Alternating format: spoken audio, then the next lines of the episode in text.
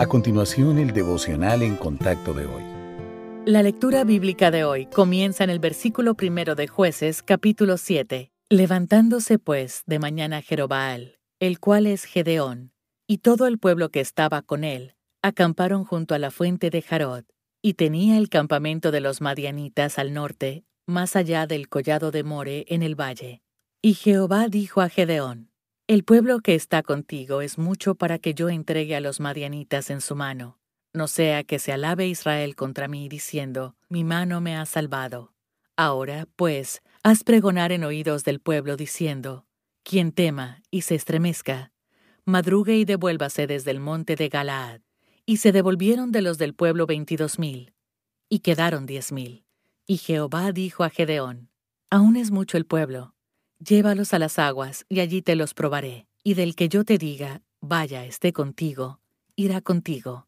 Mas de cualquiera que yo te diga, este no vaya contigo, el tal no irá. Entonces llevó el pueblo a las aguas. Y Jehová dijo a Gedeón, Cualquiera que lamiere las aguas con su lengua como lame el perro, a aquel pondrás aparte. Asimismo, a cualquiera que se doblare sobre sus rodillas para beber, y fue el número de los que lamieron llevando el agua con la mano a su boca, trescientos hombres. Y todo el resto del pueblo se dobló sobre sus rodillas para beber las aguas. Entonces Jehová dijo a Gedeón, Con estos trescientos hombres que lamieron el agua os salvaré, y entregaré a los madianitas en tus manos. Y váyase toda la demás gente, cada uno a su lugar. ¿Alguna vez se ha sentido contra la pared, sin una salida?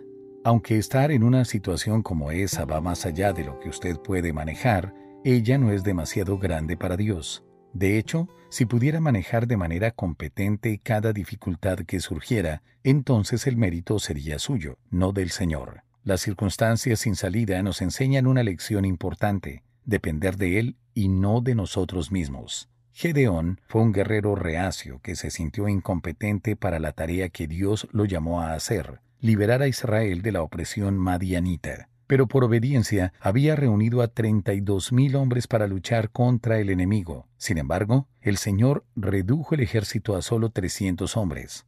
Humanamente hablando, sería imposible derrotar a las fuerzas enemigas con tan pocos. Pero ese era justo el propósito de Dios. Solo Él lograría la victoria y recibiría la gloria. Cuando las probabilidades no estén a su favor, eso no significa que Dios le ha abandonado. Manténgase firme y con su mirada puesta en Él. Confíe en su Padre Celestial y se sorprenderá de lo que Él hará. Después, glorifíquelo y agradézcale su fidelidad.